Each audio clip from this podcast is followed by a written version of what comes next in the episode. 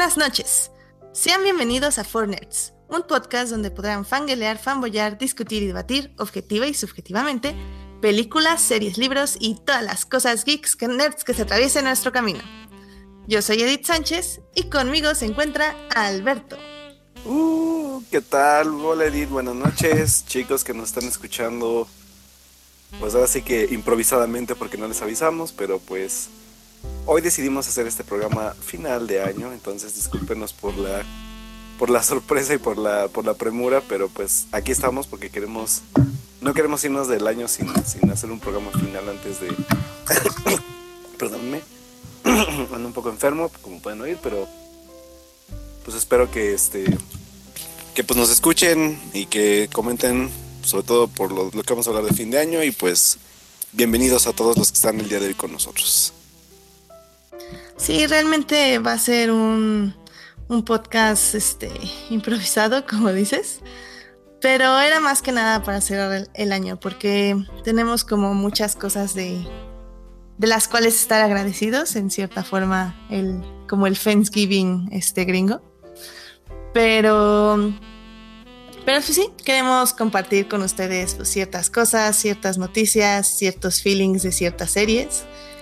Y, pues vamos a ver cómo funciona esto y, esperemos que, bueno, que los que nos acompañen este, comenten con nosotros qué les ha gustado de este podcast, este, que, nos recomiendan, no sé, o sea, pues vamos a, vamos a, este, tener aquí algo, algo interesante.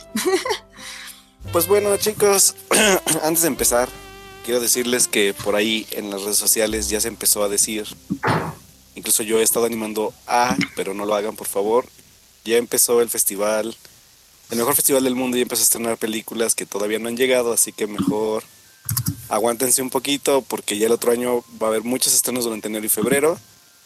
Y pues también para que pues, los podamos platicar, ¿no? ¿Tú qué opinas, Edith, sobre eso? Ah, yo la verdad estoy muy agradecida porque hubo varias cosas que no vi. Y de hecho, este Dan Campos, este nuestro invitado especial que tuvimos nada más un podcast porque su internet se duerme a las 11 de la noche.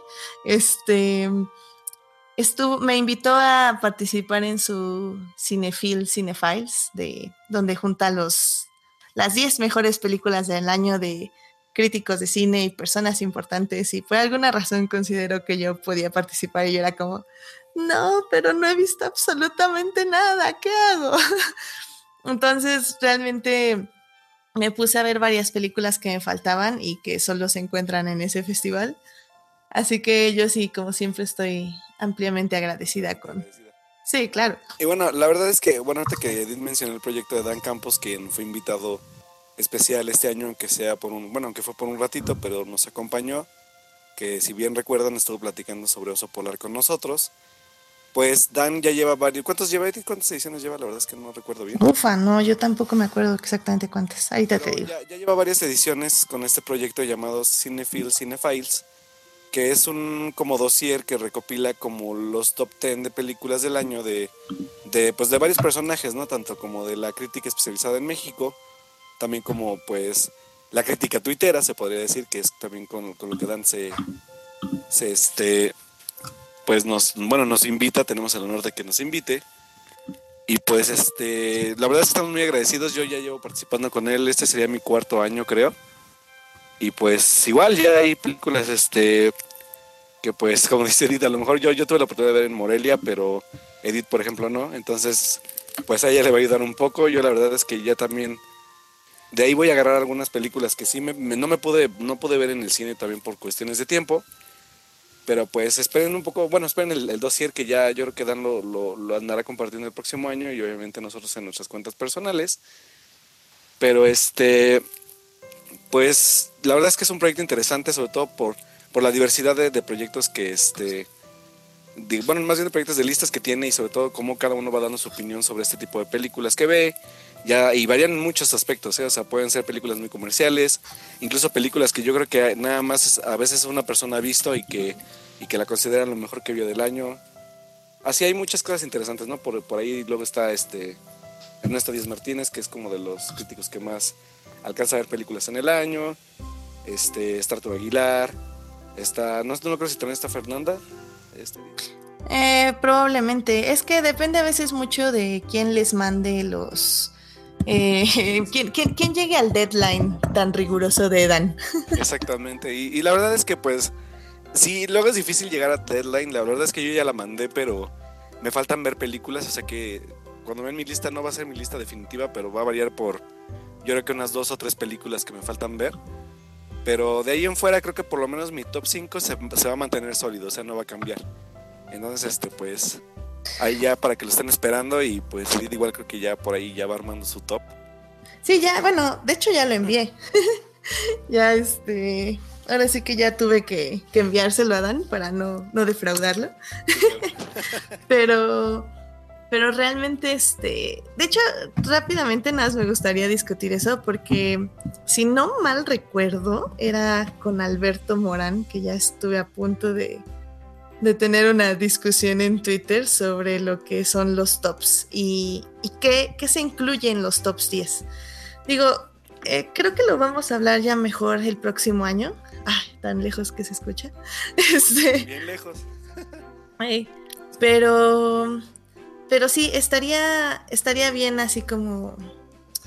Eh, al menos como reflexionar qué hay en un top 10, porque para mí, por ejemplo, no es tanto de análisis de la película, o sea, me puedo dar como ese lujo de que, o sea, no, no voy a publicar mi top 10 en ninguna revista ni nada, entonces mi top 10 puede ser como más emocional, si puedo decirlo de esa forma, eh, que, que crítico. O sea, creo que si me pongo así como, como el punto de, no sé, estoy publicando para una revista o en el nombre de una revista o un periódico, un sitio o algo. O sea, por ejemplo, si publicara mis top 10 en Extraordinaire serían muy diferentes a, los que ahorita publiqué con Dan. No sé si me, doy a entender. Sí, claro, claro. Entonces, no sé, me, gustaría que eso lo habláramos el próximo año, porque eh, está a punto de discutirlo ahorita, pero creo que sería más, más fitting hablarlo ya en, en este eh, cuando demos nuestros tops 10 de todo. De hecho, eh, por aquí Alberto igual nos está diciendo ¿no? que quería los tops este año, pero pero este pero digo, a final de cuentas yo sí espero que mejor sea el otro año para que también demos tiempo a gente que todavía no acaba de ver ciertas películas estrenadas o que va a recurrir al mejor festival del mundo para ver lo que le falta, como Eddie. Exacto. Pero, lo que yo sí voy a decir que digo, ya llevo haciendo tops desde yo creo que mi primer top del, año fue en 2009, o sea, ya llevo bastantes añitos haciendo mis tops del año. Y creo que tiene que ver mucho, sobre todo como dices tú, ¿no? A lo mejor si no es para algún medio profesional, bueno, sí que es verlo entre comillas profesional o, o, o, ya un poco más serio. Pero, pero yo creo que siempre debe ir como mucho a la parte de también de, de ti como persona, o sea, porque hacer un top también luego por hacerlo nada más para sonar medio sangrón, pues tampoco está muy padre que digamos, ¿no? La verdad es que yo, yo siempre me he ido también por esa parte, o sea, el, tanto, creo que los últimos tres años que, ya he podido ver más cine, por ejemplo, sí hay películas que sí, la verdad, luego me cuesta trabajo, pero sí prefiero ponerlas porque, pues, a final de cuentas es mi top personal, ¿no? O sea, todo, eh, va, va, a haber gente que va a leer un montón de tops en el año y que la cosa también no, es tanto coincidir, sino como... Yo creo que es eso, que, que haya películas que te han marcado y, y el que justifiques por qué te marcan, ¿no? O sea, por ejemplo, ahí digo, o sea, eh, eh, ahí sí va a ser una sorpresa porque sorpresa, sorpresa adelantada no. Cierta película de la cual saben me traumé no va a estar en el número uno, pero sí va a estar en mi top. O sea, al final de cuentas voy a justificar por qué está ahí en ese lugar y por qué la otra está en el lugar donde está, ¿no? Entonces ya lo sabrán. O sea, yo sí les puedo decir, por lo menos mi top 5 ya es inamovible. O sea, ese ya se va a quedar. Solamente voy a ver lo que falta como para completar porque si hay películas como, por ejemplo, no sé, me falta ver Detroit, este, me falta ver, uh, ¿qué tengo por ahí pendiente también? Este, ay, no recuerdo, hay, hay ah, ah, por ejemplo, todavía falta ver Ghost Story, que se estrena este fin de semana. El 28. El 28, este, o sea, si hay películas buenas, de hecho, por ejemplo, también Good Time, porque tuve chance de verla en, en este, en Morelia, pero también se va a estrenar a final de año. Y ojo ahí porque es, está bien raro el caso de Good Time. Good Time se supone que se va a estrenar el otro año. Y chisme, chisme, chisme. adelantaron el estreno en México porque creo que Netflix planea lanzarla en la segunda semana de enero ya en su plataforma. Entonces, no, bueno. Pues bueno, entonces les ganaron. Yo creo que a la distribuidora se tuvo que adelantar a eso. Entonces, pues bueno, ahí ojo con eso. Pero digo, también es, una película que ya, es de este año y que a lo mejor solo se vio tanto a lo mejor del Festival Cine de Morelia y que se estrena ya comercialmente el 28. Entonces sí hay varias cosas que faltan ver, pero que siguen siendo de este año, ¿no? Y que yo sí les puedo adelantar que siempre mis tops han sido en ese aspecto. Película que se estrena ya sea festivales, este como el de Dan, por ejemplo, Edith. O sea, películas que se estrenan en festivales, en video on demand, en home video o en sala comercial, son las que entran en mi top. Obviamente a lo mejor no podré ver todo, pero trataré de ver lo que más se pueda. Pero si son películas que no se estrenaron este, o por ejemplo La La Land, por ejemplo, que se estrenó el año pasado y que fue en Morelia y que gente estuvo pues metiéndolo en el, en el, en el, en sus tops del año pasado. Yo, por ejemplo, no la pude ver hasta febrero de este año, ¿no? Entonces, pues, yo sé que es muy del año pasado, pero pues la voy a meter en este, ¿no? Por ejemplo, o sea, ya son cosas mías y de fechas de estreno, pero pues a final de cuentas es como el rango que yo me doy, por ejemplo, ¿no? O sea, pero ya dependerá de cada quien. Claro, sí, estoy de acuerdo. Eh, sobre todo, por ejemplo, eh, yo sé que a muchos les gustó Call Me By Your Name, que por ejemplo tú la viste, ¿no? En Morelia. Así es. Eh, pero pues, por ejemplo, esa película se estrena hasta el próximo año. Entonces, técnicamente, por ejemplo, yo no me apresuro en verla porque técnicamente no entraría en el top de este año. Pero técnicamente sí, porque se estrena en el festival. O sea, son cosas como... Fíjate que, por ejemplo, en el caso de La La Land, recuerden que hay películas que no llegan en, en lo mejor del, del, Festival de Cine de Morelia en México, entonces, digo, en la Ciudad de México. Por ejemplo, casos como de que el King of Sacred Deer se llegó al, a lo mejor, este, Call Me By Your Name también llegó, este, Professor Marston también llegó y que ya después se estrenó comercialmente. Entonces estas películas todavía sí medio las contemplo porque sí hubo un, rango un poco más amplio para poder verlas. Pero por ejemplo The Shape of Water, que solo tuvo dos funciones en, en el festival y no se volvió a ver hasta el otro año, esa sí la descarto totalmente y ni me apresuro siquiera para buscar el torrent porque no la quiero ver así incluso. Pero sí hay películas que, que no, o sea, por, ejemplo, igual ahorita, pues ya por ahí en el festival ya también está por esta, película francesa que yo sí no pude ver, que incluso llegó acá a la ciudad, pero que por tiempo no la pude ver, que es este 120 latidos por minuto, que es, ah, es uno también de los que me falta ver, por cierto, entonces, este, digo, depende mucho, ¿eh? es, es, es, algo bien raro con las listas, pero pues que ahora sí, como dice Dan, también cada quien pues habrá sus listas. De hecho, Dan, creo que, por ejemplo, creo que ya, este va a ser yo creo el tercer año que va a tener contemplada la de, ay, la de Amat Escalante, ¿cómo se llama, Edith? Ah, la de la región salvaje, que ya ah, creo que sería el tercer año que se va a ver en una lista porque este año se estrenó comercialmente, la vieron en Morelia, la vieron en otro festival previamente, entonces yo creo que Dan ya la va, ya la va a tener repetida tres veces, ¿no? O sea, en, estas listas. Entonces, es, una cosa muy rara, ¿no? Pero igual también hay que tenerse a las, a las, fechas de estreno, por ejemplo, de películas mexicanas, pues pues ahora sí que en el aspecto comercial, ¿no? O sea, por ejemplo, Los Adioses que no se va a ver hasta el otro año y que puede que, que alguien la llegue a meter. Este, no sé qué otras mexicanas hubo, pero son como de las más. Digo, Polar tuvo el, tuvo el chance de sí estrenarse. Eh, pero digo, o sea, son cosas de estreno, ¿no? Y a fin de cuentas es lo que digo, cada quien tiene sus medidas para hacer sus top ten y también pues obviamente el tiempo que, que, da a verlas. Yo la verdad es que ha, habido listas que hay películas que, que, no meto y que las veo al año siguiente y pues me da coraje porque ya no las puedo meter, ¿no? Claro. A mí me pasó con Arrival, por ejemplo. O sea, si hubiera hecho un top 10 el anterior año, Arrival hubiera estado en primer lugar. Pero la vi este año y obviamente este año en mi corazón Arrival está en el número uno. Pero bueno, obviamente no la puedo meter porque pues ya pasó. Ya sé, sí. Digo, y, y, sí te la perdiste porque Arrival eso sí tuvo buen estreno. Sí, no, la verdad fue, fueron muchas circunstancias que, que se atravesaron, o sea, tanto personales como de trabajo.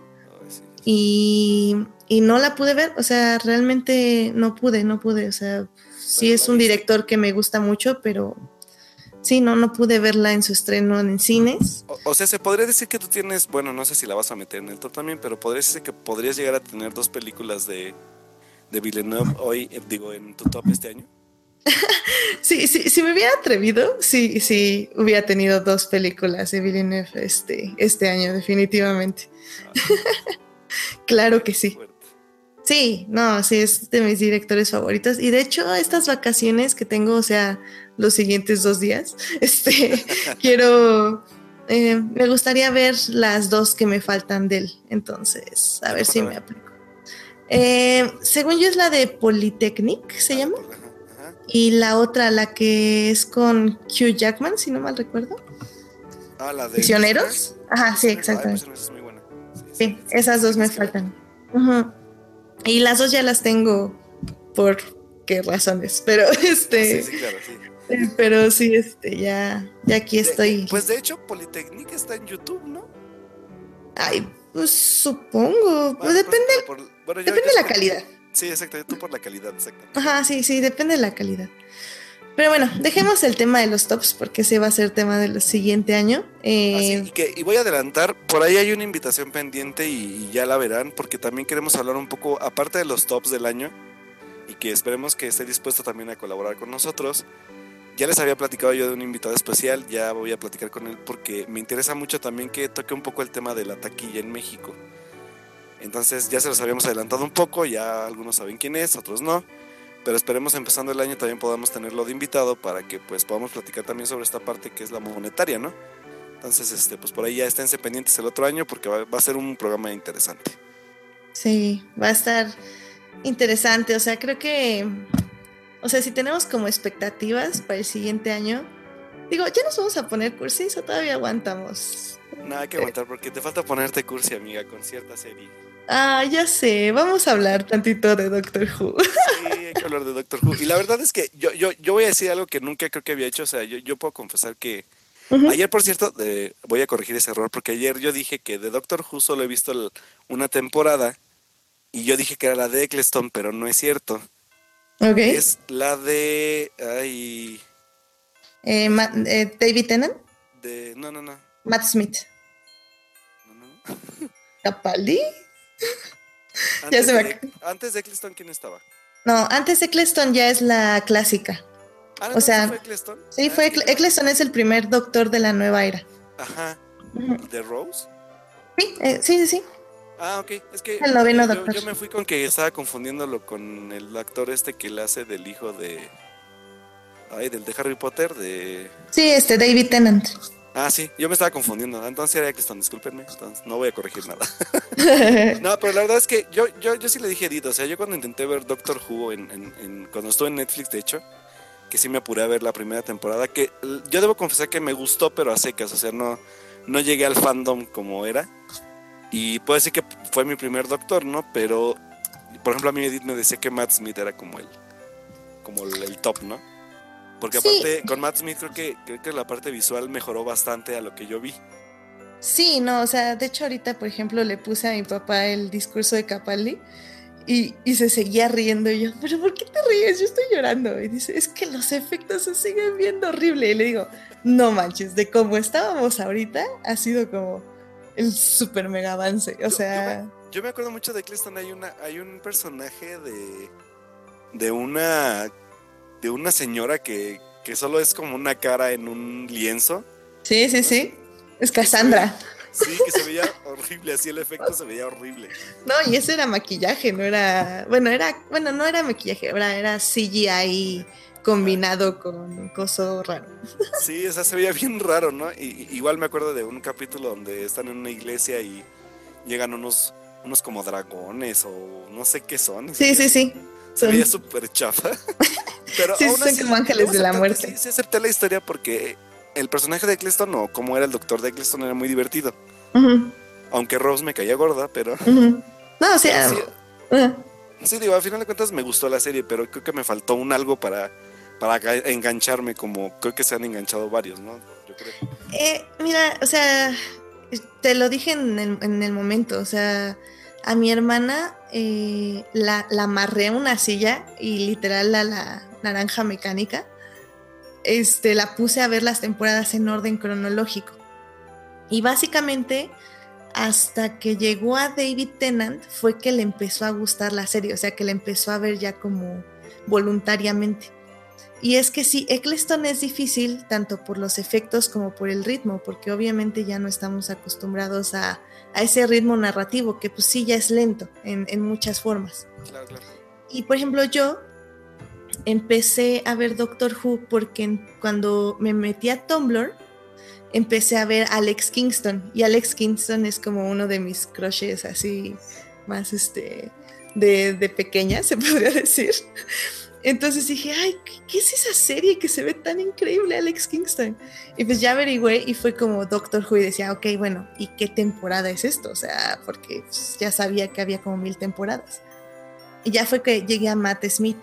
Así fue como llegué yo a Doctor Who, por ejemplo. Em, y sí, o sea, llegar a Eccleston me costó porque, pero no tanto porque yo ya sabía que venía, yo ya sabía que después de eso venía Tennant y luego ya venía Matt Smith, entonces me ponía al día en la serie, como quien dice. Este, entonces sí, sí es difícil empezar por Eccleston, pero creo que vale la pena, o sea, vale la pena porque ya empiezas como a evolucionar como evolucionó Doctor Who. Pero digo, no se lo recrimino a nadie si no empiezan por ahí, sinceramente. Sí, claro. Y fíjate que, digo, yo, ah, lo que iba a comentarles es eso, ¿no? Que yo ayer subieron en la BBC, subieron como el, el, nada más ya al final, el discurso y, la regeneración, ¿no? Y que me pareció, o sea, eh, yo ahora sí vi los efectos un poco mejores, la verdad es que sí me gustaron más que lo que había visto. Sí, claro. Y, digo, yo ya conocí un poco de la actuación de, de, este, de Capaldi y me gustó la transformación y, la forma en que, en que presentan a a Jodie se llama, ¿no? La actriz. Sí, Jodie. Entonces, la verdad es que fue interesante ver cómo, y sobre todo cómo acaba el episodio para empezar la nueva, la nueva, como esta nueva faceta, ¿no? Y sí. bueno, yo, la verdad es que, como yo le he dicho, yo estoy preparándome porque sí quiero verla y, sobre todo porque me llama mucho la atención que yo creo que como muchos fans, es la primera, ahora sí que es la primera doctor que va a ver en toda la serie y que creo que va a venir a cambiar algunas, pues algunas cosas, ¿no? Sí, como te decía, este, este es un momento muy, muy bueno para empezar la serie, porque no solo cambias de doctor, cambias de acompañantes, cambias de showrunner. Eh, todo ese cachito que tú viste, eh, primero viste lo de Capaldi y luego viste lo de Jodie. Son dos diferentes directores ya ahí. O sea, el cachito de Jodie ya lo hizo el showrunner nuevo con su crew nuevo de directores y guionistas y todo. Entonces, ya estás viendo otro tipo de, lenguaje cinematográfico, por decirlo así. Eh, sí, lo cual está muy, muy interesante. Y se nota, bueno, al menos yo que como estoy muy familiarizada con el estilo de Moffat, em, se nota mucho la diferencia fílmica. Entonces eso, eso a mí me, gusta mucho y, y sí, Jodie es un gran momento para empezar Doctor Who. Y digo, ahorita estoy preparando un, artículo para Extraordinaire donde sí me voy a hablar como de los easter eggs y todo eso. Pero también me gustó mucho las similitudes que tiene con la partida de justamente de David Tennant para, para Matt Smith, que eso fue en el 2010. En el 2010 también hubo cambio de showrunner, de doctor, de acompañantes y de equipo fílmico. Entonces, a mí me parece como justo esa transición y, estas son las transiciones como más importantes para entrar a ver el show, creo yo. Entonces sí, sí vas a entrar en una muy buena época y si ya te atrapa esta, esta temporada con Jodie, ya es muchísimo más fácil regresar y aguantar los episodios lentos o malos porque sabes lo que te espera, o sea, sabes como que ya viene lo que sigue y te va atrapando, porque al final del día, o sea, Doctor Who por ejemplo, en la época de Russell T. Davis fue mucho acerca de del doctor conectando con otros, eh, con sus acompañantes, con el mundo, con, con la gente a su alrededor, de cómo él se volvía humano en cierta forma. Y con Moffat fue el viaje del héroe. Entonces es el doctor aprendiendo a salvar vidas y a que a pesar de todo lo malo que existe en el universo o todo lo malo que es la humanidad a veces, vale la pena seguir persiguiendo y seguir corriendo y seguir salvando por ese cachito de bondad. Y creo que esto fue este último episodio, porque Mientras que Russell T. Davis se despidió como juntando mil acompañantes y 20 mil Daleks y salvando al mundo, etc. Moffat lo hizo muchísimo más emocional este episodio. Lo trató como... De hecho, e, en el episodio ni siquiera hay un malo, así te lo pongo, o sea, no hay un villano. El episodio trata sobre lo que es los recuerdos, sobre lo que es los, el legado y finalmente sobre lo que sigue en un futuro. Entonces, el discurso que tuviste del clip de la BBC son justamente todas las mejores frases de Capaldi eh, que dijo durante toda su estadía en tres temporadas, resumidas. Y lo que este doctor básicamente siempre trató de decir es, eh, sea amable, ríe y corre. O sea, él, él siempre enfatizó que, que un héroe tiene que ser más que nada amable, amable consigo mismo, amable con los demás, amable con los que salva. Y esa es como la manera de cambiar al mundo. Y de este episodio eh, me encantó también que fue como muy meta, porque digo, tú sabes que eh, la nueva doctora ha tenido como mucho backlash de que, ay, no, ¿cómo el doctor va a ser mujer? Y así como, ¡ah! Los odia todos. Y Moffat básicamente lo que hizo este episodio fue hacer una cosa muy meta donde todo, todo lo que decían o hacían tenía un doble significado. O sea, tenía, tuvimos al primer doctor interpretado por este David Bradley y, al doceavo doctor. Entonces había como estos intercambios donde lo viejo y lo nuevo chocan. Y, al final del día el, el doctor, el primer doctor le decía, ya entiendo por qué me tengo que regenerar en ti, porque tú, a pesar de ser el doctor de la guerra, o sea, de que has destruido mundos, planetas y, y pues matado a veces a millones, lo haces porque tienes que salvar gente. Y y, eso es lo que hace este mundo mejor. Entonces por eso me quiero regenerar para, para que sigas tú. Y eso es lo que hace Capaldi. Y al final el mensaje que da es para la gente que está viendo también Doctor Who. Su última frase, que es Doctor, I let you go, es justo de Moffat diciendo, del showrunner diciendo, ya voy a dejar al doctor, a pesar de que quiero seguirlo escribiendo, lo tengo que dejar ir y lo voy a dejar ir porque es una nueva época. De Capaldi diciendo, amo este personaje, pero igual lo tengo que dejar ir. Y para los fans decir, este es el personaje, tienen que dejarlo ir porque viene lo que sigue y lo que sigue también es bueno y también está es interesante y es lo que es este show. Y todo el mensaje de Capaldi todo el tiempo es sean amables, sean amables, sean amables, no odien, amen, porque eso es el punto de todo este show. Entonces a mí, no, a mí yo, yo estaba llorando, o sea, me pareció hermoso todo eso. Sí, la verdad es que esas frases como que me llevaron un poco la atención y qué bueno que me las aclaraste ahorita, porque digo, igual, yo no fui como fan de, bueno, más bien no vi a Capaldi como doctor, pero se me hace muy interesante que, como, como dices tú, ¿no? Que al final de cuentas, estos mensajes que dan al, fan para que acepte a lo, a lo nuevo que viene, pues es como, como una buena transición, ¿no? Y que, y que la verdad es que la aparición de, sobre todo de, la doctora, ahora se podría decir, o de, la doctora, se me hizo muy, muy, como, como que esa sonrisa de ya llegué, ahora sí que pues lo que viene, ¿no? Y, y digo, me encanta porque todas las frases, las primeras frases de todos los doctores siempre son como muy chistosas en el aspecto de que siempre es como, ah, tengo una nariz grande, ah, ¿qué pasa? Ah, tengo riñones nuevos, ah. Y, lo que hace este Chris eh, Greenball, el nuevo showrunner, es que Jodie se ve en el espejo, bueno, en la pantalla de la TARDIS, y lo primero que dice es brillante, así como, wow, o sea, soy una mujer increíble, o sea, qué, qué padre, o sea, y eso fue como súper padre, porque sí es algo que hubiera dicho Capaldi y, bueno, el doctor al menos. Y me encanta, o sea, no, no sé, me encantó. Y digo, para que quienes no sepan del episodio, nada más les voy a, les voy a decir rápidamente como una parte del, del discurso final de Capaldi o del doceavo doctor, que dice, nunca sean crueles y nunca sean cobardes. Y nunca, nunca coman peras. Recuerden que el odio es tonto y el amor siempre es sabio.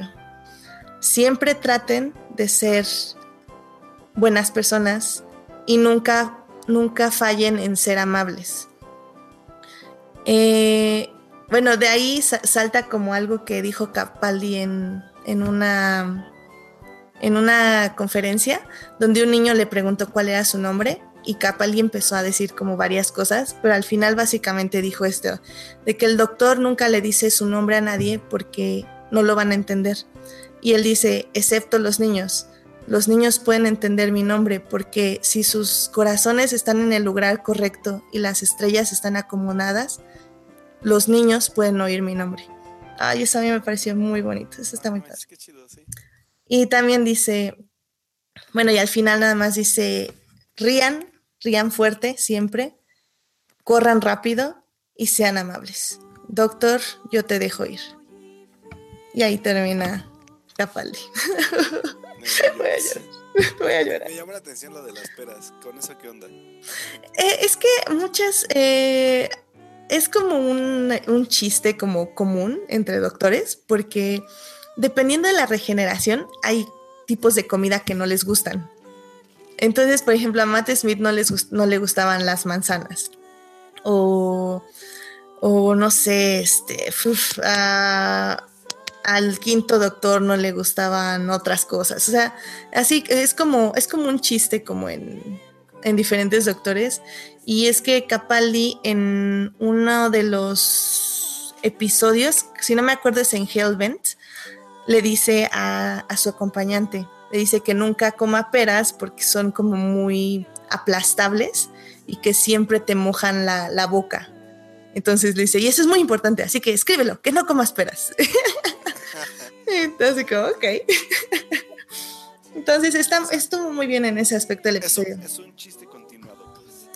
Sí, es que también, este, o sea, puedes ver el episodio sin haber visto la serie, pero tiene muchísimas referencias tanto al Doctor Who clásico como al Doctor Who de ahora, y muchas frases son de la época de Capaldi, eh, de la era de Capaldi. O sea, ya lo diré como en esta reseña que estoy eh, preparando pero mucho, mucho, mucho de lo que dice son cosas que ya había hecho o dicho en otros capítulos anteriores.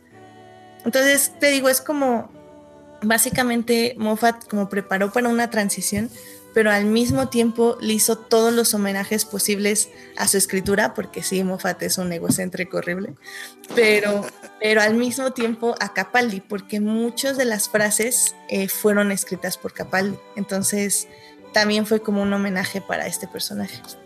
Ah, qué padre. No, la verdad es que yo, yo, yo sí me interesa ver sobre todo como, como igual y estaría bien ver lo que hacen con Jodie, ya irme para atrás y ver también pues esta transición que dieron, ¿no? Entonces, yo por lo menos sí mi meta del 2018, a pesar de que Melvin por ahí ya me dijo que tengo una tarea pendiente, yo lo sé, también la voy y yo también estoy de acuerdo. Pero sí, o sea, digo, por lo menos digo, Doctor Who es semanal, entonces tengo tiempo también de ver mi episodio. Pero sí va a ser un este. Sí va a ser como una de mis, como de mis objetivos, ¿no? Igual ya entrarle un poco a esta serie porque también me gusta sobre todo por el aspecto de todo lo que has dicho tú, ¿no? A final de cuentas, ¿qué, qué aportan como personajes cada doctor en cada temporada, ¿no? Y, esta parte como humana que, que, a lo mejor a veces olvidan, cada, olvidan las series y se dedican más a otro tipo de, de, elementos, ¿no? Y más en estos tiempos, que es lo que me, lo que me llama la atención. Exacto. Sí, sí, no sé. O sea, Doctor Who es. Es un show que me gusta muchísimo y que. Que realmente pareciera ser una tontería, pero. Ah, no sé, tiene, tiene los mejores mensajes y, sí te ayuda como en momentos difíciles porque. porque tiene como. como justo la oscuridad y como los mensajes súper fuertes de, vida adulta, como de pérdida, de dolor, de, miedo, pero siempre termina con un, con un twist. Y ese twist es la esperanza, es el amor, es la amistad. Entonces, no sé, es un show que, que si les gusta la ciencia ficción lo tienen que ver. Y al mismo tiempo es un show importante porque comunica cosas importantes eh, a sus espectadores. Sí es para niños, pero la verdad es que luego tiene episodios que yo no le pondría a ningún niño jamás en mi vida. Entonces es como, no, qué, qué horror. Y digo, si les interesa, en mi Twitter puse como un top 6 de los especiales de Navidad que pueden ver de Doctor Who. Em, que no, o sea, que no tienen mucho que ver con la serie, porque eh, algo que empezó a hacer Moffat que no me agradó mucho a mí fue que los especiales de Navidad ya eran como plot points muy importantes para la serie. Entonces, si no, si no veías esa temporada, el especial de Navidad no tenía mucho sentido para ti. Entonces, eh, en mi Twitter puse como los seis episodios de Navidad que a mí me parecen que, que puedes ver sin ver la serie. Eh, o bueno, sin haber visto nada de la serie.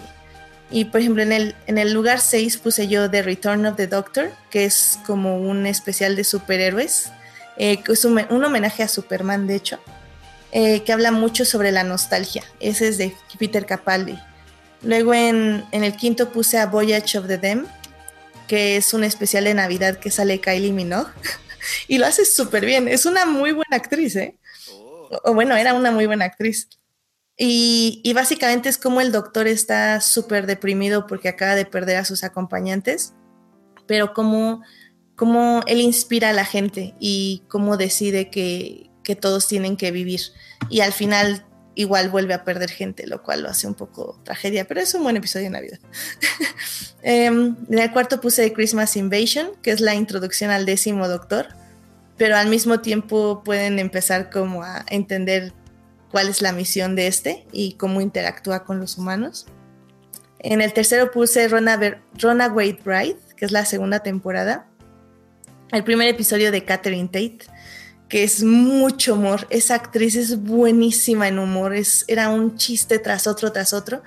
Y, y curiosamente fue la temporada más oscura de, David Tennant. Entonces, hay, hay algo interesante ahí, por si la quieren ver. Y pues en mis primeros dos lugares, obviamente está Matt Smith, que es mi doctor. En el segundo lugar puse a The, The Doctor, The Widow and the Wardrobe, que es el inicio de la sexta temporada, que es un homenaje a Narnia. Oh. Y y es sobre la familia y sobre la Navidad y sobre la unión y cómo, cómo hay que aceptar el dolor, pero también como, como seguir viviendo, lo cual es muy interesante. Y en primer lugar puse a, Christmas Carol, que obviamente está basado en el libro de Charles Dickens, pero incluye peces voladores, viajes en el tiempo y un amor congelado. Y ah, de hecho en ese episodio tiene una de las mejores frases de, de Matt Smith que dice, eh, un chico le dice, eh, pero es que yo no soy importante, ¿por qué me estás ayudando? Y él le dice, en 900 años de tiempo y de espacio, nunca he conocido a nadie que no sea importante. Y así como, oh my God. No, muy, muy bonito. Es Matt Smith. Muchos feels. Creo que ese es el que más yo recomendaría. Si quieren, ahorita, ahorita los retuiteo para que los vean. Sí, para que chequen y pues igual ya por ahí pueden empezar como este gusto por, por Doctor Who. O pues esperarse, ¿cuándo, ¿cuándo empieza la temporada, Edith, la nueva?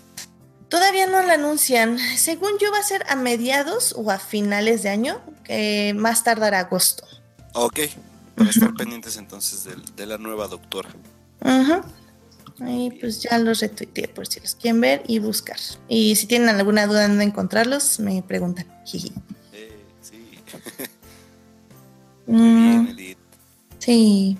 Pues entonces a esperar Doctor Who y a los que vieron pues el, último episodio, pues obviamente que comenten ahí en Twitter con Edith, que es la que más sabe. Obviamente yo pues sigo en blanco con eso de Doctor Who. Pero bueno. Te va a gustar. Sí, sí, sí, la verdad es que ya, yo, yo sí, la verdad estoy esperando el otro año para ya empezar con, con el hype de, de Doctor Who. Y mientras prometo, ahora sí, ya que acabe Rebels, empezar ahora sí con Clone Wars.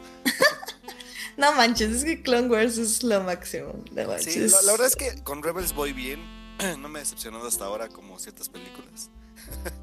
eh, Rebels, está, está leve, está leve. Sí, digo, va bien. O sea, me gusta cómo, cómo está avanzando la serie. Todavía voy a mitad de temporada, pero falta ver el final.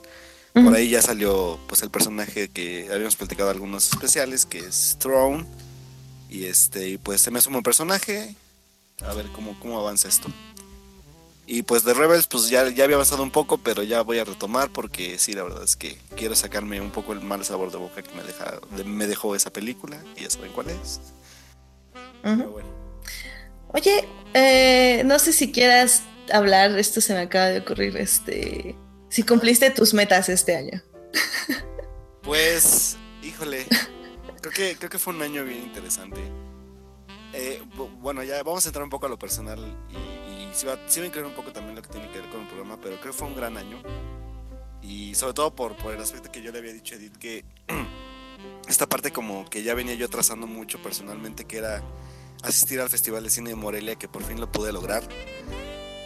Y este y que pues fue una gran experiencia y, pues muchas otras cosas, pero dentro de ese, de ese aspecto pues sí, Morelia fue una gran experiencia que, yo como se los dije el día que regresé del festival el mero lunes y que pude hablarles, aunque sea un ratito, de, cómo fue la experiencia de vivirlo, pero es una experiencia que si les gusta el cine tienen que vivirla sí o sí, o sea, dense el chance, ahorrenle, a lo mejor no vayan todo el festival, pero pueden ir pues un ratito, ¿no? Aunque sea para vivir la experiencia de festivalear, o sea, entrar un día completo a ver cuatro películas y poder conocer gente y platicar con ellos y darse una vuelta por Morelia también para que vivan como este espíritu festivalero que existe, actores, directores en las calles, pues te los puedes encontrar y tomarte una foto con ellos, platicar con ellos, este, así conocer gente cinéfila de corazón.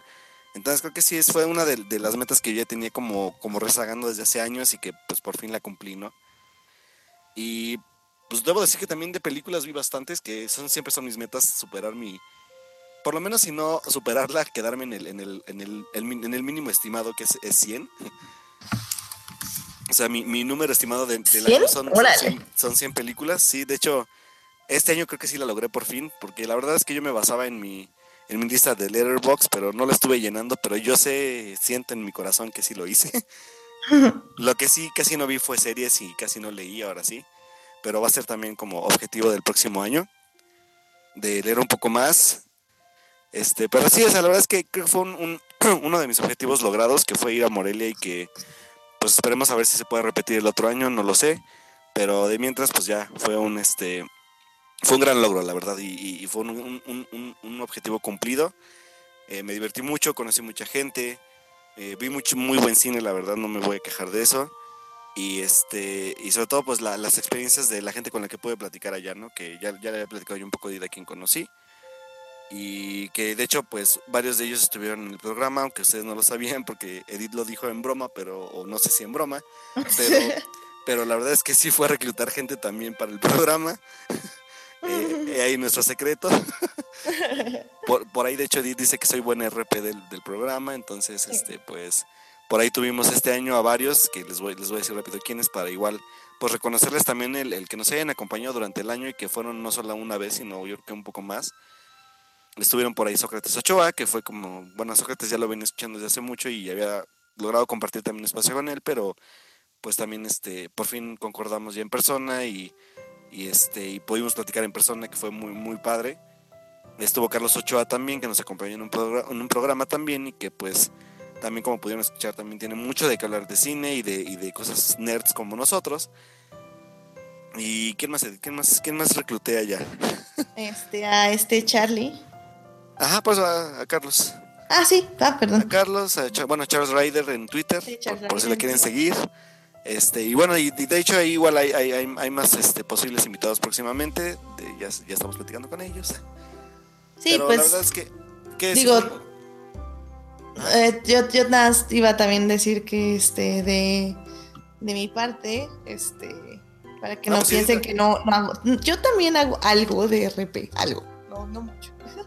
No, pero Edith también, digo, pues por ejemplo, Edith, dinos, también, pues, quiénes fueron los invitados y más, y más concurridos, ¿eh? De hecho. Sí, este, pues de mi parte vino, este, Enrique, este, que también estuvo con nosotros aquí platicando tanto de Star Wars como de, eh, del especial de Halloween. Em, también estuvo Daniel, Daniel de Destripando, que te, le... que ya va a ser de Fortnite porque lo van a correr. Y eso no es broma. Y sí, no es broma, porque sí, ya, ya, me, ya me contaron también que son bastante especiales. que los queremos, chavos, pero pues es que se nos ponen muy locos. que la verdad también Poco tengo... compartidos los muchachos. Poco compartidos, qué mala onda. Es que, no, yo digo que están celosos porque no los invitamos a todos, nada más a Daniel. Ah, bueno, entonces hay que ver un día que los podamos invitar. Exacto. de podcast. ¿ya? Exacto. todo esto. Un crossover. Exacto, un crossover de podcast. Y de hecho, secretamente también quiero invitar a alguien de otro podcast, pero todavía no me animo a decirles. Dejen ver si. Va. Sí, no, pues. Digo, al final de cuentas, hay algo que también quiero, quiero dejar como muy en claro porque por ahí, este. perdón.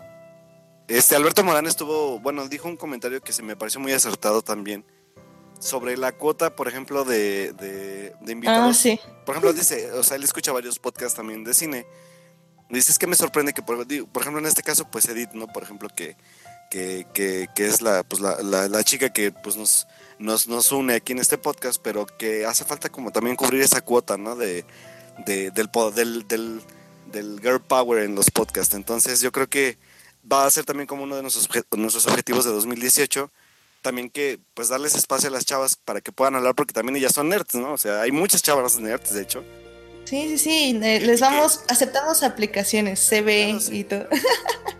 O sea, y, también he leído muchas chavas, o sea, que, están interesadas también en participar y que ya vamos a ir invitando poco a poco. Y este, y pues esperen pues el 2018 exactamente para eso, ¿no? Porque Edith y yo ya vamos a platicar sobre quiénes podrían acompañarnos, este, y, y, pues también que le entran a la conversación, ¿no? Que a mí me interesa mucho también ver también el punto de vista de, pues, de las chicas, porque al final de cuentas, y algo que sí voy a aceptar pues yo como hombre, pues es que esta parte de, del ser nerd, antes, a lo mejor ahorita ya no tanto, pero antes era como muy, muy cerrado a ese aspecto, ¿no? De, ah, sí, pero solamente los chavos pueden ser nerds y, y las, eh, por ejemplo, las, las, este, las heroínas y lo que quieras, ¿no? Pero también, chavos, digo, o sea, también hay superhéroes que están en mallitas, entonces es preocupante, ¿no? no pero al final de cuentas, o sea, las chavas también tienen derecho a ser nerds, o sea, al final de cuentas ellas pueden ser nerds también si quieren y, tienen todo el derecho de, comentarlo y, de, y también de, de, pues de formar parte también de, la comunidad como nosotros y, sobre todo en esta comunidad que armamos ahora que, que es For Nerds y que a mí me encantaría, o sea, yo encantado y, por ahí ya tengo también ya yo mis ojos puestos en, en algunas invitadas especiales que ya pronto les diremos pero que están súper también animadas a poder participar con nosotros. Sí, sobre todo, como dices, creo que la cultura nerd fue muy, muy masculina, no porque no vea mujeres, sino porque en las películas se retrató como masculina, lo cual nunca fue cierto. Este, y, y de hecho, por eso hemos tenido problemas, este, en redes y ahorita, por ejemplo, de que le estamos, las mujeres están robando Doctor Who, las mujeres están robando Star Wars, etc. Porque, porque sí, o sea, entiendo que muchos hombres ven, o sea, lo que nosotras vemos como, como que nos están dando algo, los, algunos hombres, o dicen que son así, este, están viendo, están viendo como que les quitamos algo.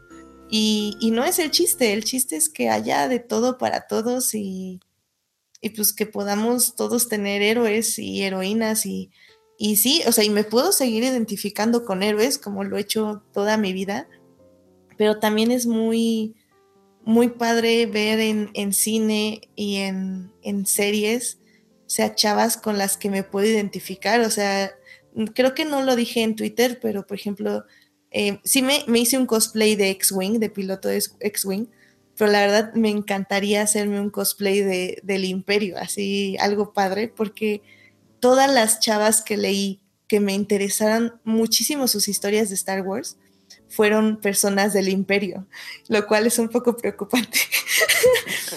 pero, pero la verdad es que sí, o sea, me encanta, me encanta como, como ya tener como tantas opciones sin, sin tener que truquearle, o sea, ya no tengo que decir como no sé, ah, soy Power Ranger rojo, pero no me importa que sea hombre, soy mujer roja. O sea, ya, ya, no puedo, puedo ya no decir esa excusa, ¿sabes? O sea, es como, ya puedo ser lo que quiera y, y todos, o sea, ya hay niñas que ya pueden ser cazafantasmas, eh, ya se oh, puede ser ladronas en Oceans 8, creo que se va a llamar. Uy, no, nunca voy a olvidar neta el ranteo contra Cazafantasmas, en serio. ¿eh? No, y era una muy buena película, o sea. es que sí, o sea, fue, de lo, fue del, creo que hay algo que sí voy a decir y que, que creo que, eh, y, a lo mejor me voy a explayar un poco también en ese aspecto rápido, pero hay veces que creo que sí estamos un poco mal en ese aspecto porque incluso yo creo que ahorita con, yo con lo que pude ver ahorita con Star Wars, que, que neta, o sea, y creo que, y quiero que quede bien claro que neta tengo mis razones y ya las, ya las expuse y,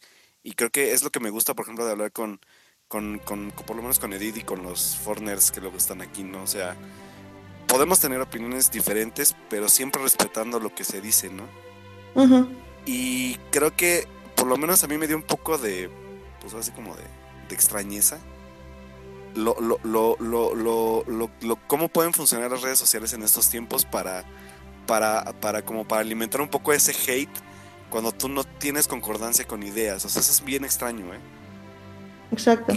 Y que yo, yo creo que eso es, eso es malo, porque al final de cuentas creo que lo que ha nutrido por lo menos para mí la comunidad en Twitter sobre estos temas es exactamente que a lo mejor no todos tenemos las mismas opiniones, pero, pero podemos debatirlas, ¿no? A final de cuentas, y, y eso es lo padre, pero ya en serio tomarse en serio un tema por una película, por algo que a lo mejor igual ni nosotros ni creamos, que solo lo consumimos y si ha como sacado un poco lo, lo, lo, lo, lo feo que tienen adentro algunas personas, ¿no? Entonces, yo sí nada más dejo de tarea esa parte. Digo, por ejemplo, el gran ejemplo que puede ser para mí ahorita esto de, de las Ghostbusters, por ejemplo, que yo nunca entendí el ranteo contra una película que primero ni siquiera habían visto, más que en trailers. Hashtag no vean trailers. Exacto. O sea, fue un ranteo horrible por un trailer. Y que cuando vi la película dije, es una película bastante funcional, bastante interesante, divertida que a lo mejor sí, no es, una, no es la gran película y lo que ustedes quieran, pero es una película que funciona, divierte y, no está mal hecha, o sea, es una película buena. No, y tampoco lo era Ghostbusters original, no era una Pues sí, también, digo, también, digo, la película también se volvió como un poco más de, de culto colectivo, se podría decir. Pero parece que cuando dañas algo es como bien, o sea, digo, y yo lo vivierte con Star Wars, digo, a mí no me gustó por mis razones, ya las expliqué más más profundamente en mi texto que en el programa anterior, porque la verdad es que sí fue un poco difícil combatir tantas opiniones. Sí, quiero, quiero rápidamente pedir disculpas porque, ah, no sé, siento que nos faltó como explorar muchísimas cosas, sobre todo de la tercera parte. Pero Chihuahua, ya estamos viendo que no vuelva a pasar. Sí, discúlpenos porque tantas personas tiraron, y bueno, tantas personas y el lado oscuro de la fuerza que me acompañaba, tiraron la conexión, pero la verdad es que es interesante a final de cuentas compartir opiniones sin que lleguemos a también a grados de agresiones y todo. Y la verdad es que yo nada más pues sí los invito a ser como como muy zen en lo que lo que opinen y todo, porque a final de cuentas pues son películas, son materiales que es lo que nos unen en lugar de, o sea, en lugar de unirnos, no eso de separarnos, pues no está chido, la verdad.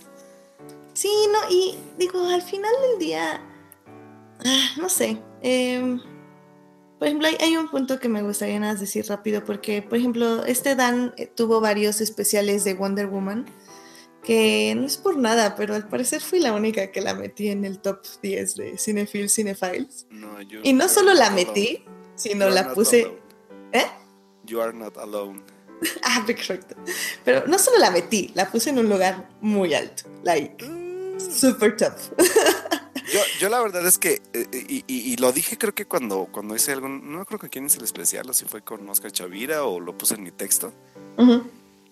Pero es que, wow, o sea, digo, lejos de, lejos de la parte como de, de que sea el primer personaje empoderado femenino en este género de, de cine, la forma en que viene a refrescar, porque yo te puedo decir que todas las películas que vi de superhéroes este año, no hay escena más icónica para mí este año que el empoderamiento del personaje. Sí, no o sea, de la, o sea, la parte de la batalla, de la, de la parte de la guerra, cuando se para de tenerlo, no había visto yo algo tan épico, yo creo que desde hace mucho tiempo en una película de superhéroes. Sí, creo que yo lo sigo diciendo, ¿eh? No, sí, yo creo que yo dije que no vi algo tan épico desde Guardianes de la Galaxia. Yo creo, sí, sí, sí, ¿eh? Y sí. O sea, la verdad es que para que logres un momento así en un género tan gastado, es que hay algo que Patty Jenkins hizo bien, ¿no? O sea, y sí, o sea, yo, yo puedo decir que sí entra en mi top, no, no sé decir en qué lugar, pero por lo menos sí está en mi top. Y no, esa también no la voy a mover. y bueno, y bueno, mi punto que quería tocar es que eh, Dan estuvo haciendo varios especiales, tanto invitó a, varias este, de sus escuchas y también que son críticas de cine, pero también que son chicas nada más como comunes que no se dedican a, la crítica. Em, estuvo, él, él hubo un punto en su plática donde les dijo, pero es que ya Wonder Woman ya existía y ya estaban los juguetes, porque, bueno, ellas estaban comentando que, que después de ver la película querían saber más del personaje y querían hasta comprar los juguetes, como tener como el avión, este, bueno, los, los pops, este, las diademas, o sea, todo como, tú sabes, este, los juguetes, un lazo, sí, este, la espada, etc. etc. Y, Dan decía, pero es que eso siempre ha estado y siempre ha existido y ustedes nada más no lo querían comprar porque pues no querían. Y, y yo, yo me acuerdo que ellas también se lo dijeron, que, que ese no es el punto, o sea, no, el hecho es que no, no es, no porque ya haya existido Wonder Woman desde los 50, quiere decir que todos o todas en este aspecto la conocíamos o estábamos identificadas con ella. O sea, yo le decía, por ejemplo, las pistolas Nerf, las que disparan darditos y de agua, ¿no? Por ejemplo, yo hoy en día ya voy al Walmart y ya veo esas pistolas dirigido el marketing para mujeres. Y él me dice, bueno, pues eso qué importa, o sea, ya había pistolas para hombres, o sea, podías comprarla. Y le digo, sí, yo sí, porque era una niña rara que jugaba Star Wars con mis primos y, mi prima y mi hermana, y, y, sí quería las pistolas de agua y las espadas. Y mis papás pues, decían, sí, claro, cómpralas. Pero hay mucha gente que si no ve cierta mercancía dirigida a sus niñas, no la compra. Así es. Porque piensa que son para niños y porque en la portada hay un niño. Entonces, a mí esto de la visibilidad ya de ciertas heroínas o de ciertas cosas ya dirigidas esencial específicamente para niñas, aunque sea exactamente lo mismo para niños, me parece súper importante porque ya te da una validez. Y, sí, los o sea, si los, nos ponemos como a muy súper filosóficos, vamos a decir, no, pero la validez es en tu corazón, no en el marketing. Pues no, chavos, la validez es en el marketing. Y, y ahora que yo estuve yendo al Walmart y a jugar con todos los juguetes de Star Wars porque soy pobre y no me puedo comprar nada, este, yo estaba como tonta, este, agarrando las pistolas, poniéndome las máscaras, etc, etc. Y me acuerdo que llegó una niña y con su hermano. Y creo que su hermano sí le dijo algo así como, no, es que esto es para niños. Y yo así como, ya saben, así como... Y lo, lo sí, no, no, no. Entonces, literal, le, le, le, grité a mi hermana y le dije como, oye, este, Sofía, este, ¿ya viste qué padres son estas espadas? ¿No quieres comprarte una? Porque mira, nos vemos increíbles, este, casi, casi dije así, son para niñas también, ¿sabes? Y, y eso es importante porque cuando o sea, me gustaría pensar que si una niña o que cuando mis primas eh, pequeñas me ven hacer algo, saben que ellas también lo pueden hacer. Y eso a mí me parece súper importante, como ese tipo de visibilidad. Sí, y, y, que es interesante el cómo ha venido a cambiar todo este aspecto, ¿no? Eh, por ahí igual yo recibí un comentario bien, bien raro porque eh, por ahí me, me, decían algunos que si a mí no me gustó Star Wars, por ejemplo, porque el personaje de Rey era quien se iba a quedar en el rango de, de, héroe o de, de, heroína, ¿no? Yo me quedé, ¿en serio me estás preguntando eso? Así de, o sea, ahora sí que como decía, como dice el personaje de Luke Skywalker en la película, como Alf se ha encargado de remarcármelo todo, todos estos, estos días. Sí. All, all, the, all, the, all the words you just said was wrong, ¿no? O sea, todo lo que me acabas de decir fue erróneo. O sea, no. O sea, creo que no podría estar más feliz de, poder ver que ya se diversificó esta parte de los personajes y que también nos salimos de ese molde que también se marcaba desde siempre, ¿no? Y, digo, yo por ejemplo de, de Force Awakens me gusta exactamente por eso, porque por fin va, se, va, se va a hablar de un personaje femenino en este aspecto de, del empoderamiento también, ¿no? Y, que es muy interesante. Entonces yo creo que creo que Wonder Woman también tiene ese como ese porqué de por qué fue una de mis películas que más me gusta este año, exactamente por eso, o sea, digo, aparte que Gal Gadot es, lejos de, la parte física y todo, tiene una personalidad bien increíble. Que creo que ni creo que ni, ni Chris Hemsworth lo transmite en Thor, por ejemplo, ¿no?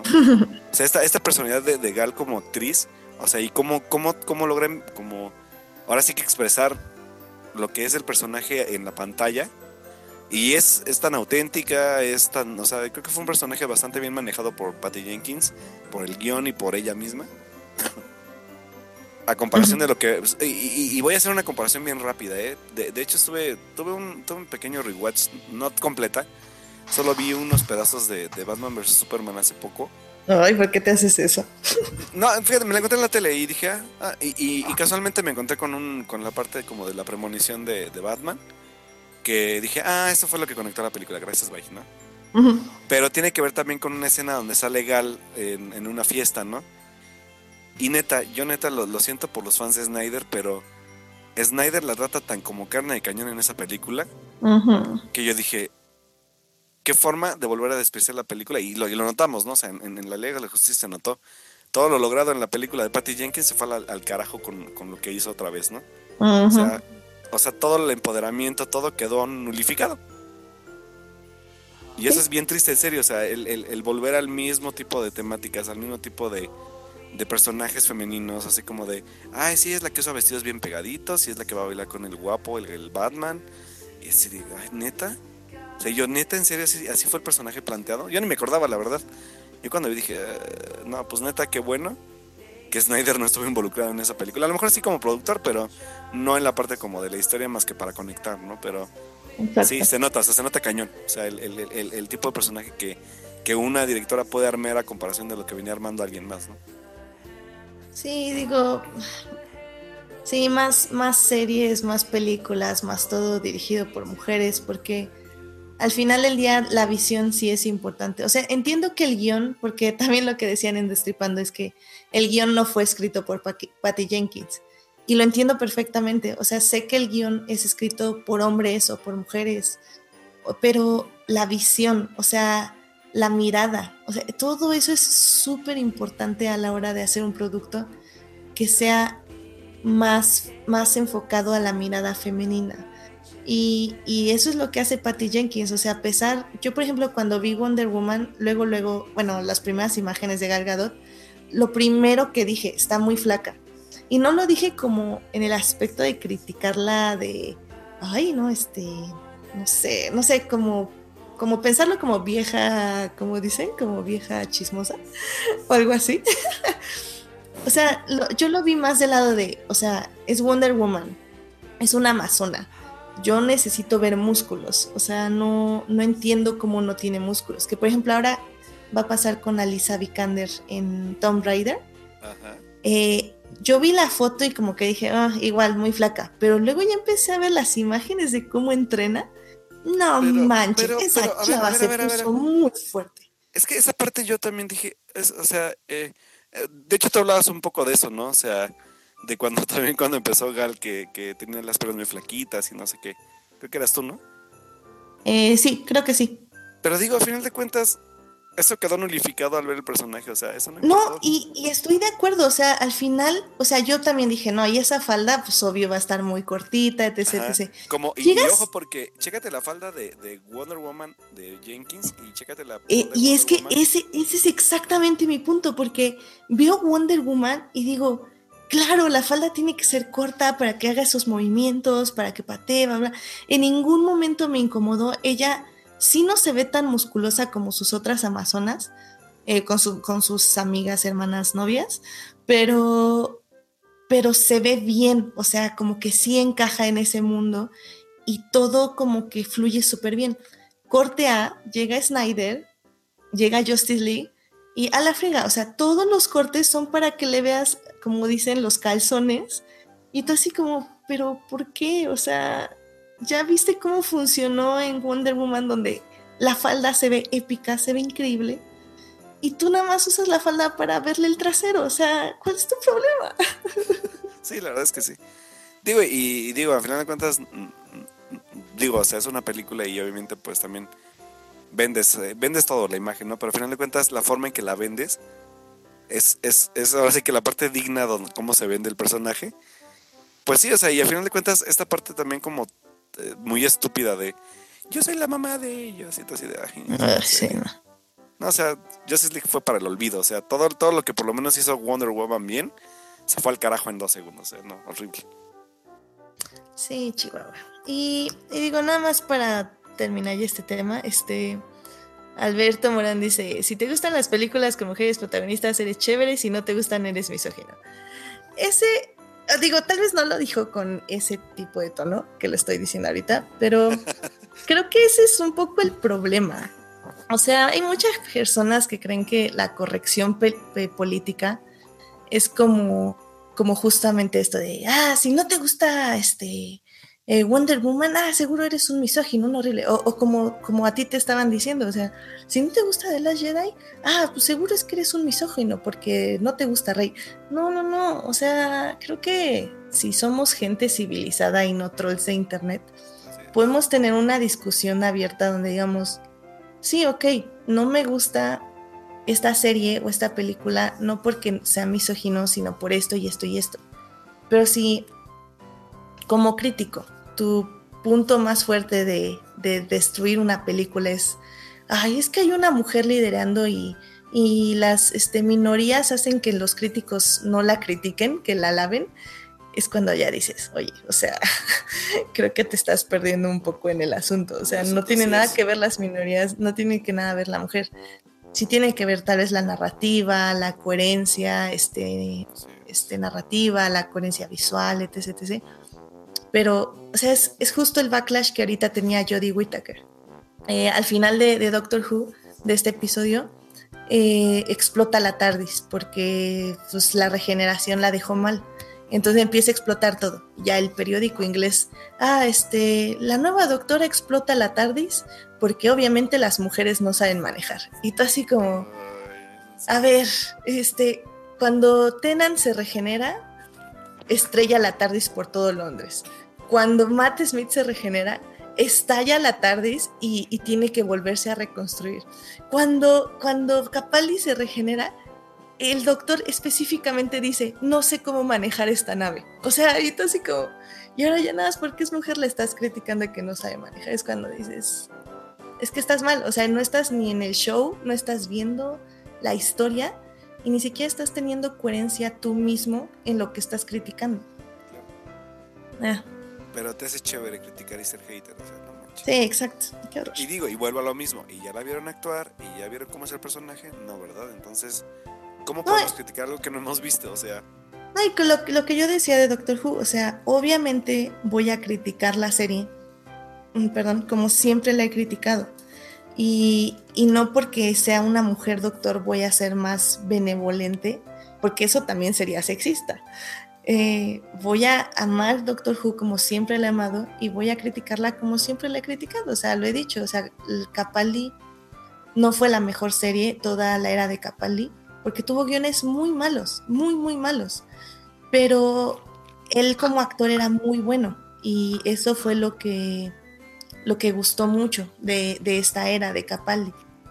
Pero sí, o sea, de que, la, de que Moffat ya no sabía qué escribir, ya no sabía qué escribir. O sea, ya estaba repitiendo todas sus frases, todas sus enseñanzas y muchos monstruos y muchos gags y todo. O sea, ya, ya estaba muy desgastado. Por eso cuando él decide retirarse, la verdad yo dije, sí, ya es hora, porque ya, o sea, estás desperdiciando un gran doctor y en cosas que ya no estás escribiendo bien pero no quiere decir que por eso dejé de querer la serie. Sí, claro, claro. Pero bueno. Ah, una cuestión esta, pero bueno. pues ya, este, yo creo que ya vamos cerrando. Em, bueno, antes, ¿me puedo echar mi discurso? Adelante, por favor. Pues bueno, muchachos, pues creo que, bueno, sí queríamos despedirnos de ustedes porque yo por lo menos sí estoy muy agradecido con, con la gente que, que pues se unió a la plática cuando empezamos este proyecto, que fue un proyecto que empezó así de, así de improvisado como nos ven ahorita. un día cuatro personas decidimos, vamos a hacer un podcast y estuvimos así como un año y nunca lo hicimos y empezando el año así dijimos, vamos a hacerlo, no importa cómo salga y lo que salga pues como venga, ¿no? Entonces creo que fue un proyecto que pues sí, a lo mejor no, no, no pudimos ya tener a los, a los otros dos este, nerds que nos hacen falta, pero que han, han estado pues así que intermitentemente, pero que aún así pues están con nosotros porque pues aman lo, lo, que, aman, lo que amamos nosotros en, en aspectos de cine, de televisión, de cómics, de todo, ¿no? O sea, y creo que uh, yo me pongo, me voy a poner en ese aspecto y que, y que, pues digo, con ellos tengo una, una, una relación muy, muy interesante porque, como decíamos hace unos programas, a lo mejor las redes sociales creemos que no sirven para nada, pero pues nos unieron a nosotros cuatro y ya pudimos conocernos en persona y, y por ejemplo me he reunido con algunos de ellos como de forma como pues como pues como por pura coincidencia, ya sea con Edith o con Alf, creo que con Melvin no tanto, pero pero a final de cuentas creo que hasta ha sido un proyecto bien interesante de aprendizaje, por lo menos para mí, no sé para Edith, porque a final de cuentas pues los dos nos quedamos con el, con el proyecto ya andando y que pues dijimos, no sé, este proyecto, pues si lo queremos hacer se va a hacer y se va, se va a hacer bien y se va a hacer con el contenido que queremos que, con lo que queremos hablar y con, con la forma en la que la queremos hablar, sin censura, sin, sin este, pues como somos nosotros, como lo hablamos nosotros.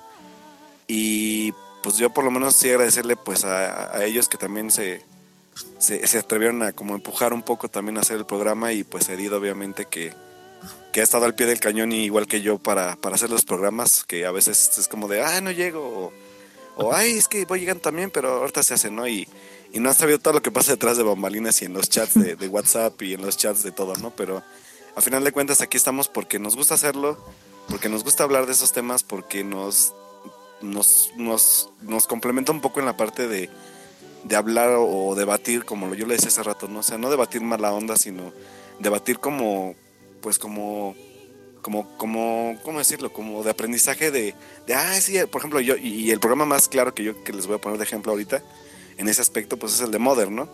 sé que fue un programa muy polémico y que a final de cuentas, pues yo, yo, yo creo que Edith defendió muy bien su, su postura y que yo la acepté, ¿no? O sea, digo, creo que para eso es este, este tipo de programas, ¿no? Para decir, ah, pues sí, yo no me di cuenta de esto, no me di cuenta del otro y pues es interesante ver la postura de alguien más y ver de qué te perdiste a lo mejor, ¿no? Pero creo que es lo que me ha gustado de, estar en este programa todo este año porque parece fácil decir 22, pero han sido 22 programas bien, bien interesantes con los invitados, con a veces nada más nosotros, o con Alf o con Melvin, pero creo que he aprendido bastante, por lo menos, pues sí, de, de, de, ellos y, sobre todo ahorita de Edith, con quien más he compartido programas, obviamente de los invitados y pues sobre todo agradecerles a, a los fans número uno que siempre están aquí todas las noches, que están con sus chelas, por cierto, con sus botanas y, pues yo nada más agradecerles porque de hecho he hecho buenos amigos ahora.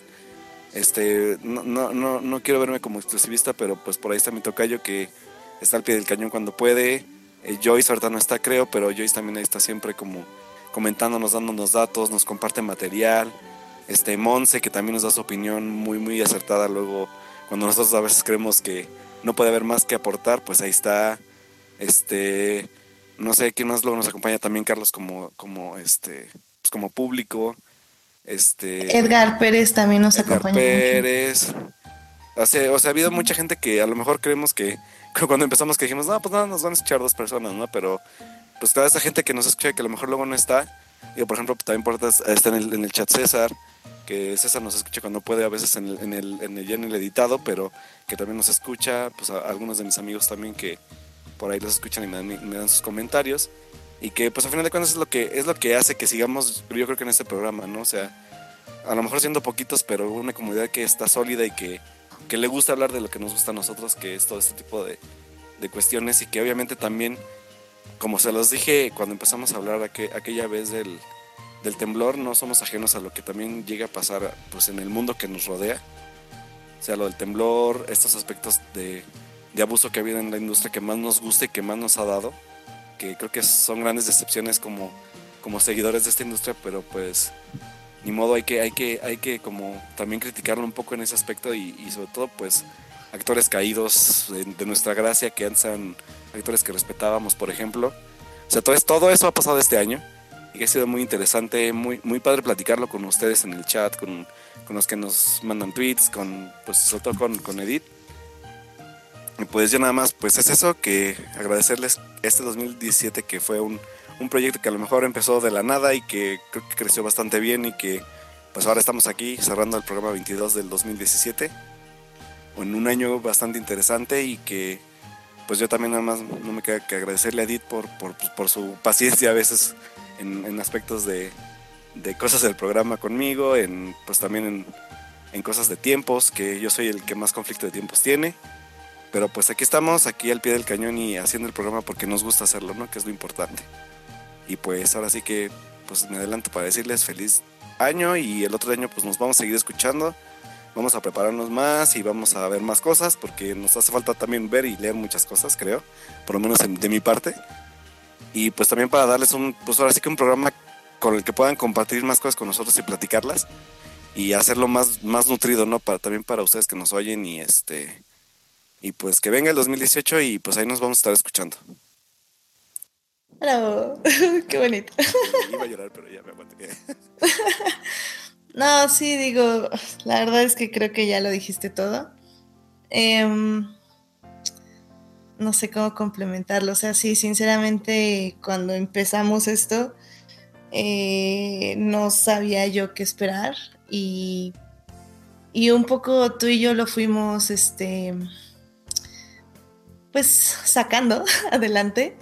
Eh, cuando empezó a haber como, pues no problemas, pero cuando empezamos a ver este, cuáles eran nuestras limitaciones y, y sobre todo qué queríamos y, qué queríamos de en el programa, o sea, qué queríamos ofrecerle a nuestros espectadores, porque, o sea, en el momento que nos dimos cuenta que teníamos espectadores fue como, no manches, es, es como súper responsabilidad, digo.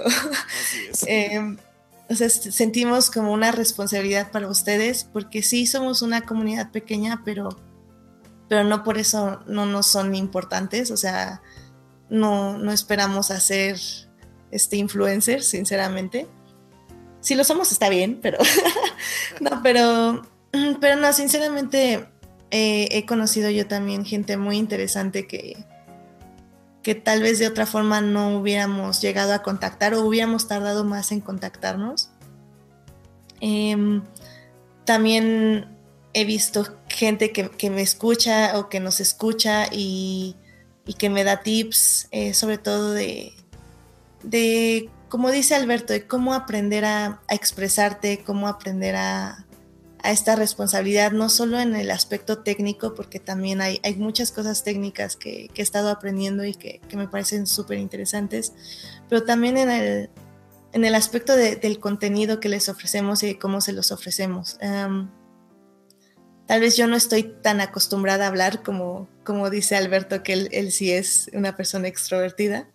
Eh, yo no, yo creo que yo me expreso mejor escribiendo pero eh, tanto este programa como Dan, que, que, no le gusta que le agradezca tan en público, pero Dan también me, me animó mucho a abrir mi canal de Anchor, que, que igual, o sea, escuchan a, muchas veces ustedes, los que nos escuchan aquí en For Nerds, y, y me ha ayudado mucho en, en muchos aspectos. Entonces, o sea, más que que nosotros les demos algo. Creo que las personas que nos escuchan nos han dado mucho a nosotros y finalmente es por lo que hacemos esto.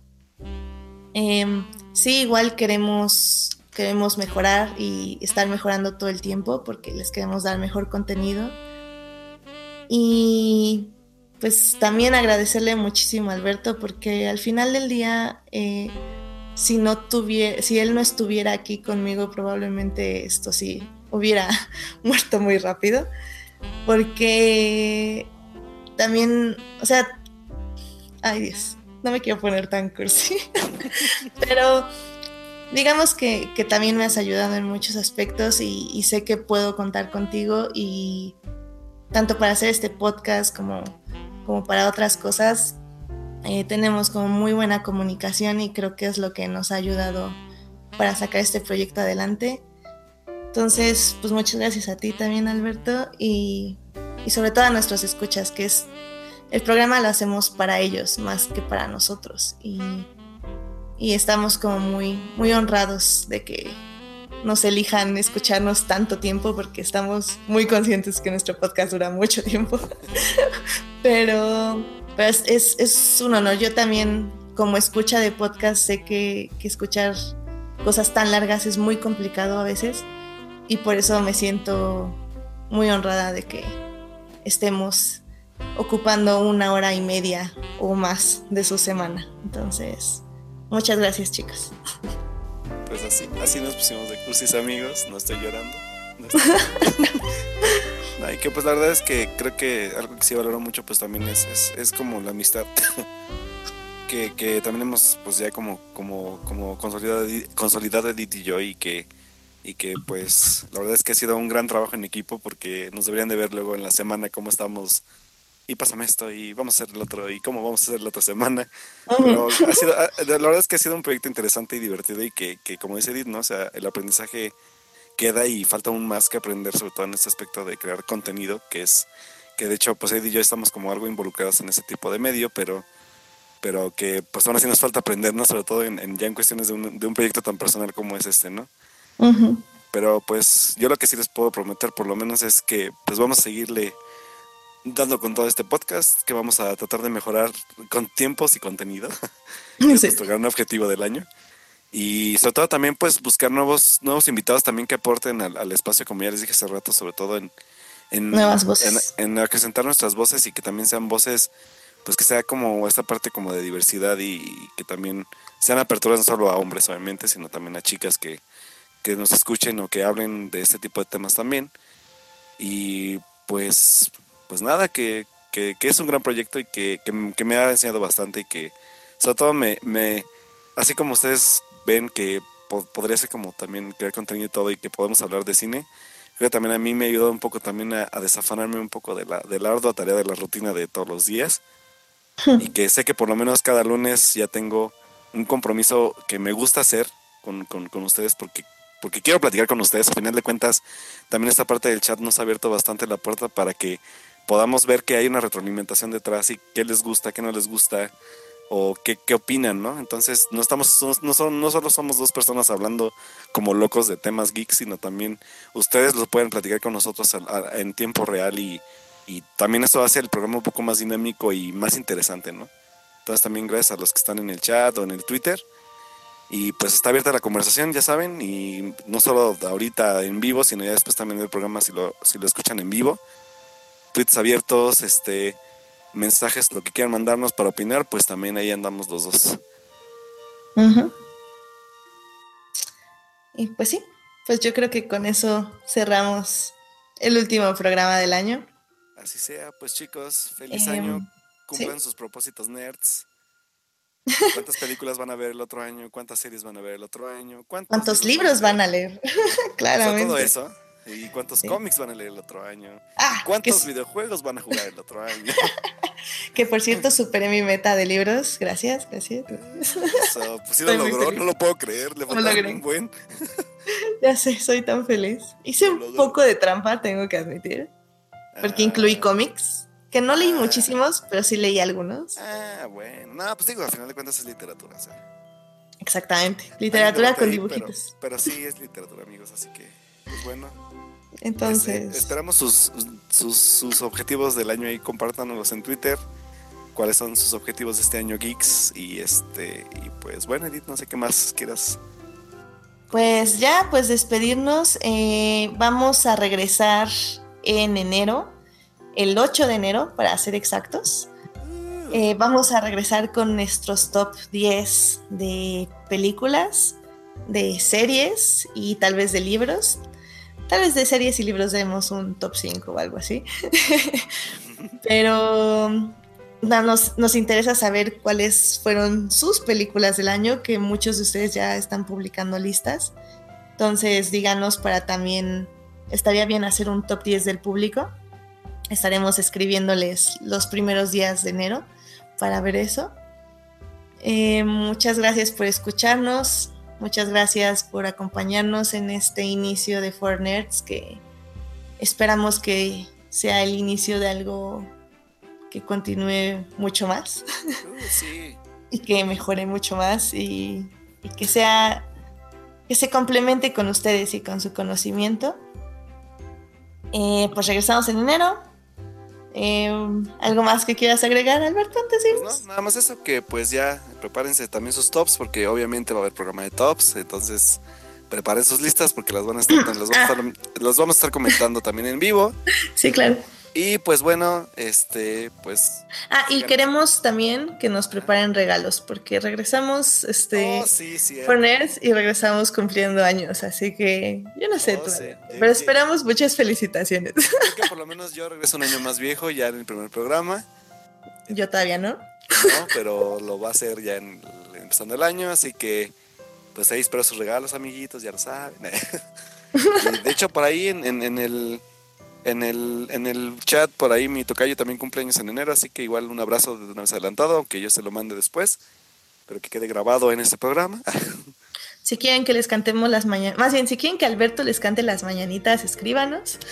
Bueno, sí, obviamente, sí, claro. yo les canto las mañanitas ahí en, en, un audio de Anchor, por ejemplo, de Edith, y ya con gusto se los pasamos. Excelente.